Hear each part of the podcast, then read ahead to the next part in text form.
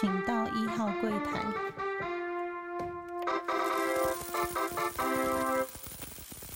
大家好，欢迎收听初一书，我是主持人 Q&A。那今天很快的来到我们的二十集的部分。那二十集的话，就会有一些特别的记录。那主要是事情都有一点进展。什么叫特别的进展呢？就是上一集有跟大家提到，就是家人，我的太太会带两个小孩，然后转机，然后来找我，然后他们会即将在在这边度过一个礼一个月。那这一个月，我们有帮他们安排了所谓的夏令营的课程。那现在其实是已经，我这个月已经度过了开心的家庭美满时光。然后再回来把所有的事情总结，然后跟大家一起做报告。然后录音的部分的话，就可能会是呃断断续续的录，然后把它作为一整集的总结。那主要就是记录下我们这一个月全家人到底做了什么事情。那先来跟大家讲一下，就是呃为什么他们会需要来一个月的时间。第一个呢，就主要是小孩子放暑假放了两个月。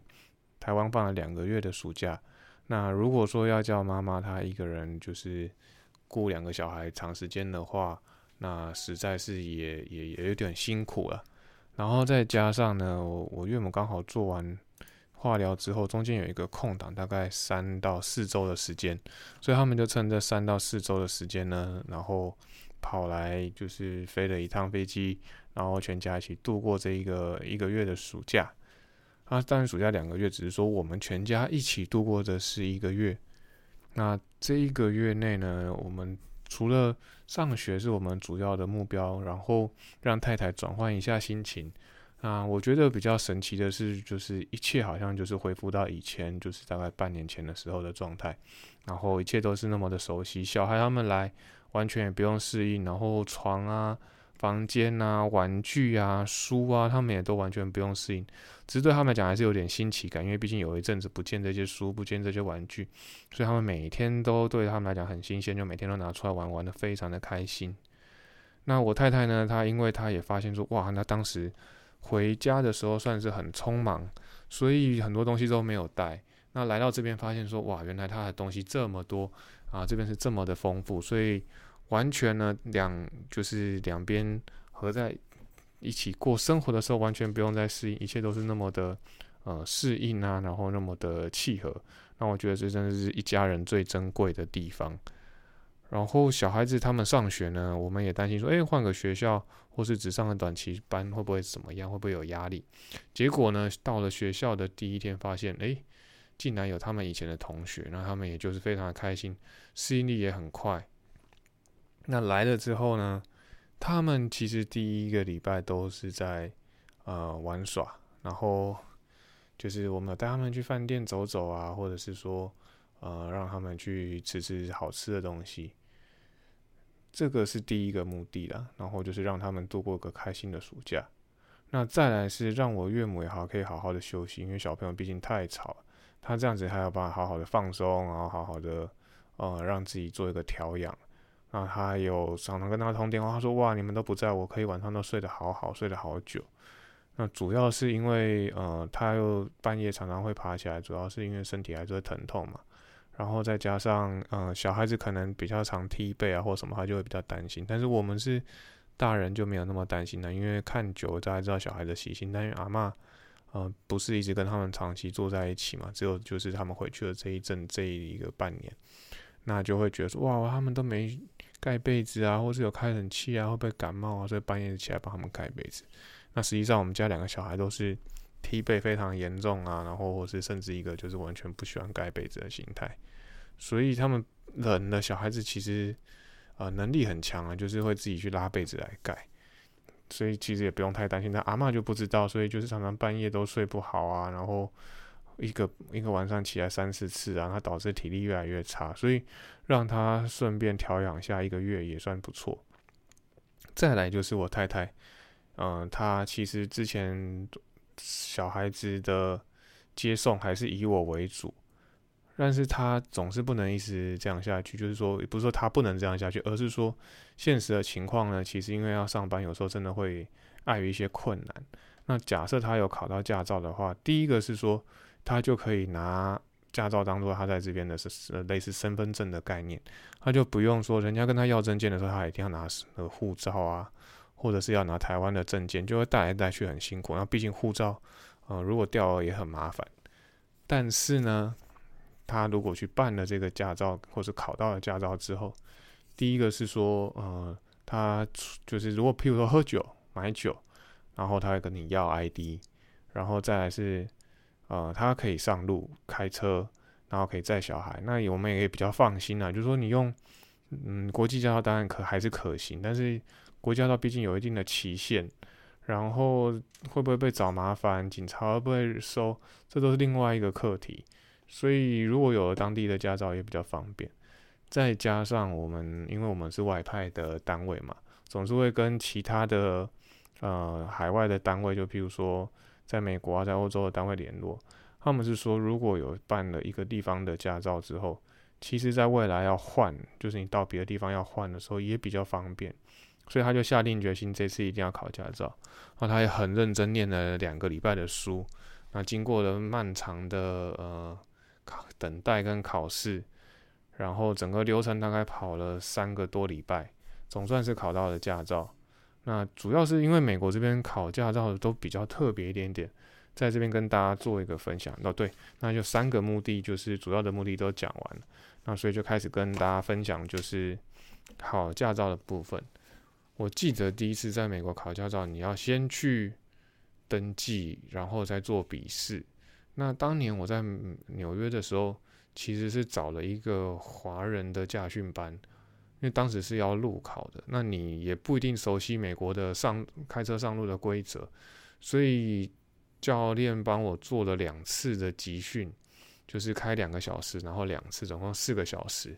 然后大概告诉你说，你如果考官在你旁边，你要注意什么啊？然后不要像我们就很习惯就擦边擦到安全那个行人道，然后再把车停好或什么。但是美国是完全不行，连摸到或什么都不能碰到，你要直接很顺的停进去。但相对美国车位都比较大，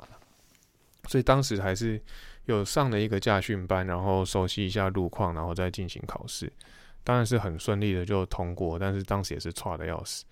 那一样就是先笔试再路考，然后最后拿到驾照，中间大概也是相隔了一个月吧，我记得。但是听说如果你没有找华人驾训班的话，你要考笔试，或者你要取到那个考试的号码，可能要等二到三个月以上。然后我们在的小地方，或者说我记得我哥当年他在，呃，也是一个比较乡下的地方念书，他说他们也都是一大早就要去排。嗯，考驾照，even 他在那个小城市都是都只有就是一个大学城嘛，但是大家还是得得六七点就去排。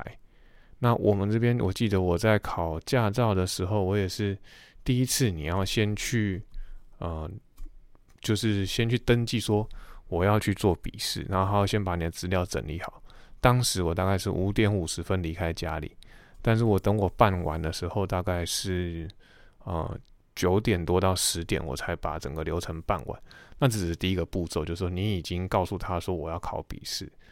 那等到两个礼拜之后呢，就是他告给你一个日期，说两个礼拜之后考笔试哦。考完笔试呢，大概在等一个礼拜之后才会一到两个礼拜之后才会放榜。放榜完呢，你才能再去呃所谓的呃税局啊，或者是说 DMV。再去排队，就说要去，我拿到了笔试的证明，我要再去做路考，或者是我要再去跟你直接换成现在的驾照。那驾照每一个地方都不太一样，有的接受台湾的驾照，所以你只要考笔试；有的呢，你还是要还是要经过路考。那比较好的州是说，你国际驾照可能可以直接换之类的。但我觉得考笔试有它的一定的意义，就是说。美国毕竟这么大，它每一周的规则啊，或是每一周的呃交通的状况都不太一样，所以你还是要到当周才去更新一下你就是对于路况的熟悉啊，或者是一些规定。因为毕竟美国是联邦嘛，所以它每一周的呃法律都不太一样。所以我觉得笔试是必要，只是说这个笔试的流程也太复杂。那等于就是说你还要再去排一次队，说哦我要去换驾照。那一样又是要要五六点就起床，然后去排队。那当然，我太太她这次在呃预约笔试的时候，这件事情她是有排队的，但是因为你不知道什么时候会让你笔试，譬如说有的是一个礼拜，有的是两个礼拜，那笔试之后几天会出来，也是每一周都不一样，然后没有一定固定的时辰，所以你没办法去。你假设你第一次可以预约，就是我可以不用五嗯五六点就去排队。但你第二次要去拿驾照，就是跟他告诉说我要拿驾照，我已经考过笔试这件事情的时候，你就没有得先预约的空间，因为你根本不知道哪一天啊成绩会出来。所以呢，我就因为我还要看两个小孩嘛，就是如果他去排队，我要看两个小孩，所以一大早的话，我就拜托了当地的计程车行认识的司机啊，然后就载他去去办驾照。那我也觉，以我的经验，大概就是等四，顶多等四五个小时。就他那天六点去排，到了四点才拿到驾照，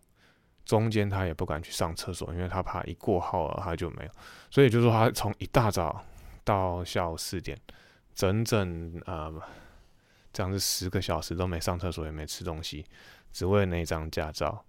那非常的非常的辛苦啊。那但是他觉得一切都很值得，就是说。这次把这个重大任务完成，然后他也觉得说身身体原本是非常的紧绷啊，然后他就觉得说我这趟来这最重最重要的目的就是这个，所以他可能也常常压力大，然后就这边痛那边痛了。但他说一考完呢，整个人都释放了，好像整个人都活了过来一样。那接下来小孩子就是有在做什么样的活动啊，或者我们全家有去哪里旅行，然后怎么过快乐的。呃，一整个月，下一集会再跟大家做分享。啊，现在大概就跟大家说一下，说，呃，小孩子他们特别的状况。我这长长时间相处下来啊，觉得小孩子都慢慢的长大，然后他们也会开始慢慢的就是说一些东西，就说，诶，他们在学校一些状况啊，或什么。虽然说平常有有在讲，那但因为他们就是从呃结束台湾的课程。结束了呃下学期的第一天，放假的第一天，他们就已经飞过来。所以其实我们很多状况啊，小孩子他们就很临时的打包，然后就赶快飞坐飞机过来。他们譬如说，他们到底学期末最后一天发生什么事情啊？或者是说他们呃到底有没有发成绩单这件事情，其实我们知道有发，但是说成绩单内容我们也看了。但实际上的状况我们也没有很清楚，但是他隐隐约约就突然跟我们说，诶，他是呃班上的第六名，然后老师有说这样子，我们说第六名，那你第一次在台湾念书就就第六名，我们想说很很不可思议，但是因为我们有大概还是在顾一下他的考试成绩，然后也让他上安琴班，安琴班老师也很帮忙，所以就是有有意外，但是也也不是说会太意外。那就是我就跟他分享，但我不能讲的太夸张，但是我就跟他讲说，你比爸爸还要厉害啊！然后爸爸就是小学的第一学期也都没有这样。那实际上呢，我就是一个慢热型的小孩，也就是说，第一年我记得我第一个学期，呃，念小学的时候就是一上，第一学期结束的时候，全班好像是四十二个人，我是三十六名。就是非常的夸张，然后自己也搞不清楚自己在干嘛。那到了下学期就慢慢进步。那虽然说他现在是一下，只是说因为他一上的时候是在就是在国外念的嘛，所以他就等于他第一个学期，然后又落后人家一年，呃，一个学期多，然后他还算有跟得上，我们也是觉得蛮欣慰，就是说花了这么多的时间，然后妈妈每天接送他。然后让他去上清班，然后那个学费也不是太便宜的情况之下，他竟然有达到这样子的成绩，达到这样子的结果，我们算是蛮欣慰的啦。但他来这边呢，其实还蛮多暑假作业，那我们也是慢慢的逼他，譬如说背一些乘法，或者背一些诗，但效果不彰啊。主要效果不彰就是说，因为他心思就整个放松了，然后都想要玩啊，然后就想要放松，然后我们也觉得说。啊，好不容易大家一家人相处在一起了，如果还要花非常多的时间在这件事情上面，又觉得有点可惜。然后开心就好，开心比较重要，所以可能又有点让他发懒了。所以我相信他在接下来就是呃九月要开学的时候，他可能又会经过一番挣扎，然后就会有又很痛很痛苦的状况会发生。然后小的在这一次也发现说，诶，他的表达能力已经比以前好很多，他也非常的敢讲话。然后上完一个月之后，他的整个英文也都提升，就是说他日常生活中的用语几乎都也都是英文。那我们就很讶异，因为他之前待了一个多学期，可是，嗯，就是不知道他到底认得认得得认不得，然后偶尔才会吐出几个字，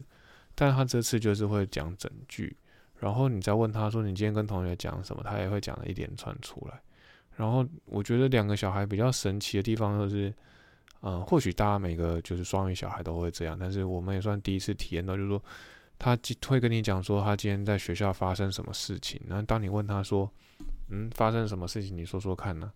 然后他就会用中文讲给你听。那我就觉得奇怪，你接收的资讯不是英文吗？那有什么要跟我讲中文？还是都是呃，因为暑期班很多呃各国来的人嘛，所以呃，我就想说你会不会是在课堂上都跟朋友讲？中文，然后所以你才能这样理解。他说没有啊，我就他就讲了一大串的英文，然后又讲的很流利。他说我是这样子。那小的也是小的，他就是大概也会讲说他今天跟谁谁谁讲了什么，老师问他什么，然后加上老师每一个礼拜他都会传影片，然后你就会发现说，哎，他都听得懂。那他现在看字，他也稍微会看。然后呃，如刚刚譬如说我们在餐厅的时候，服务生讲了什么。他就会问说：“爸爸，这个人刚刚为什么要这样跟你说？”然后表示他都有在听，他也都听得懂，才爸这样回你。然后跟姐姐常常就是一起唱英文歌啊，然后跟姐姐一起唱，就是念一些英文的故事。然后就觉得非常神奇，因为他我我认为他应该还是看不太懂，呃，把所有的英文字凑起来的一个字，就比如说啊，W O R D 是 word，他可能也搞不懂。然后 P N 是笔是 pen，他也不一定是了解，就整个拼出来。但他就声音就是小孩子在学习都是用声音去学习嘛，所以他可以念出一大串，然后这些都没有问题。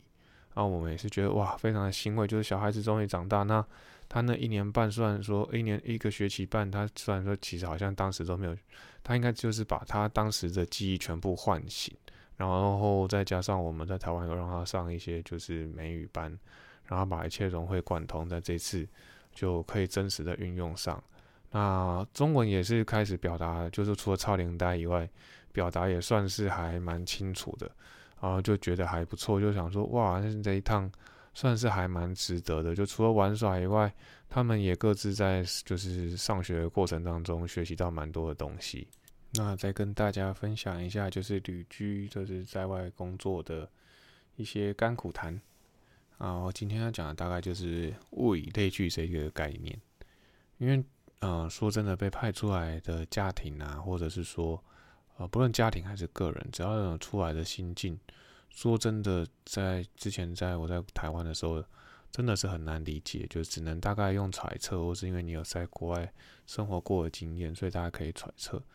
但是真的出来就是各种难处啊，或者是说。呃，那种孤立无援，然后什么都必须要自己做的那种呃辛苦的感觉，我想可能也只有同类工作者，或是说真的有出来的人才会比较理解，或者在同一个地方。那这也就是说，像之前我我跟大家说，我可能会比较少跟台湾人相处，但是有一些台湾人是因为啊，他们都是驻外的工作者。然后会有各个单位嘛，那所以这些人可能会稍微走得近一点点，就是说，大家都是呃，因为被在在台湾，然后被台湾的单位派出来，然后在在同一个地方工作，所以他或许真的能比较了解你的心境，或者是说他知道说工作上的辛苦，那也就是说，这些人就会比较容易相处在一起，会比较容易聚在一起。那这一次呢，嗯。我待的地方最近就是也是常常遇到一个停电的问题，那就是说，就是你会觉得说，哇，我是不是被派到第三世界的国家？怎么会常常停电？然后，然后你知道，这种夏天只要一停电，你那个冷气没有在吹，或是电扇没有在吹的时候又暗，那你就会非常的痛苦，就会整流汗一整个晚上，或者整个白天。或许可以跑出去找一些店家有电的店家，但你还就是要跑出去啊。那比如说像今天洗衣服洗到一半停电了，煮饭煮到一半停电了，洗澡洗到一半停电了，那都是非常麻烦的事情。那就是 就觉得自己很像活在第三世界的国家。那讲到第三世界的国家呢，我们就来说，呃，像这些刚刚讲的这些一起外派出来的人呢。我不知道其他单位怎么样，但是至少我们的工作单位，你要派去哪里，是不是你能决定的？呃，能决定的大概就是分，就是呃，用中文组，就是说，呃，台湾周遭的国家、邻近国家会讲中文的，或者是说讲华语可以通的地方，或是说华人稍微多一点点的地方，他会让你用中文，或是当地的法规，呃，也不是用英文的，所以，呃。就是会分成这一组，啊，另外稍微你可能有通过一些英文认证的人，就会会有英文组。那英文组都派的地方就通常是欧美国家，或是用英文的国家，那就会分这两类人。那你大概就只能知道说，哦，我不一定会去，呃，就是比如不不会去中国啊，不会去香港这些地方，因为就是呃不是中文组的人，那你就会被派到欧美。你只能大概只能这样子区分了。那最后真的说哦，我去欧欧美的哪个国家、哪个城市，这都不是你能选择的。那就我所知，包含外交部或者是说呃中油啊，就是这些公司，他们要哦中油那个听说更麻烦，就是说因为中油要去探勘，那你知道有探勘有石油的国家，并不是什么烧掉，因为那个那个地方它已经根本就不会让你探勘，你只能跟他买。那探勘国家通常真的都是比较条件状况比较差的国家。那他们就会有所谓的什么战乱加急啊，然后会有真的真的第三世界那种痛苦，然后会会遇到一些可能比我们还要更囧的状况。那这就是呃派外派的，你就是真的没有办法决定你要去哪了。所以等到呃你收到派令的时候，家人到底能不能谅解，又是一件事情。我不知道之前有没有跟大家讲过，说就到现在太太都觉得说。呃，我自己决定要出来这件事情，就是没有先跟他沟通过，也是应该说有跟他沟通，但是他还没有认可，但是我我执意要做，所以呃这一次他们就是被做很大的调动，就是呃出来了，然后又回去这件事情，他虽然就是对我真的是有一些抱怨，但是他也能谅解啦，就是说这次看到小孩。他们学习成长的东西这么快乐，他也渐渐的能理解说，哦，我们当时做的决定是为了什么。那他也会跟我强调说，你一定要努力，你一定要认真，因为我做这些努力，这些顾小孩都是为了你。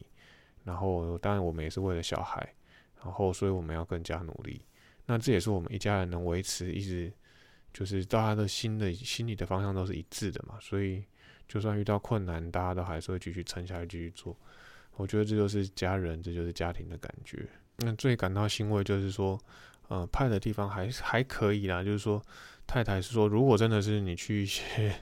真的第三世界啊，或者说东南亚国家，我可能真的就没有办法陪你去，因为他真的要担心小孩的安全。但他也知道说，我们如果说有机会派到小孩可以学习、可以成长的环境的话，他一定会就是让小孩出来学习。然后这就讲到说。呃，因为我们通常一个，我相信呃一些外交单位啊，或者是说呃一些一些会被外派，我知道有一些银行他们会被派，可能会被派的时间蛮长，但因为也要考量到第一个内控的问题，再来第二个是呃每一个人都可能没有办法，就是真的在一个地方或在国外待太久吧，或者说除非他真的很喜欢那个地方了，那才会才会被派很久。那所以我觉得他们大家通常都三到五年可能会会轮动，所以我们也会在开始，因为毕竟时间已经过一年多，哎，要想说，哎，如果再在时间过一半以上，也还没到以以上，还不到一半呢。但是就是如果哪一天真的又被被调动的话，我们也是处于一个在一个很未知的状态，所以这种心境呢，很特别的心境，可能就真的只有被外派过，或者是说。呃，太太他们这些我们的家人们，他们都要互相彼此的谅解啊，或者说大家只能啊都选在那边啦啊，但是讲好的就是过一天算一天，努力为自己，努力为家人，然后继续的呃打拼下去。那接下来就到了致敬 Podcaster 的时间。那最近刚好听到一个是台通他们在讲那个幸运数字的故事，啊，讲一些比较迷信的。那我不知道大家有没有幸运数字？那我自己其实觉得我自己从小到大学号学号都觉得还不错，就是都会让我觉得很喜欢。那到了大学，你就会呃。打篮球嘛，毕竟要选球衣号嘛，那你就会想要选自己喜欢的号码，或者是说喜欢的篮球员的号码。所以我一开始选了自己的喜欢的数字，或是我曾经有就是小学用过座号，然后当做我的号码。后来呢，就当然因为有可能说，哎，为什么那个号码都你用啊？那我就让给学弟用，那我自己去用的那个自己喜欢篮球员的号码。那就是这只是一个号码的代表，但是讲到迷信这件哦，对，先讲到小小孩子他学号，刚好我老大他的学号现在的学号是跟我，呃，某一个层阶段吧，应该是我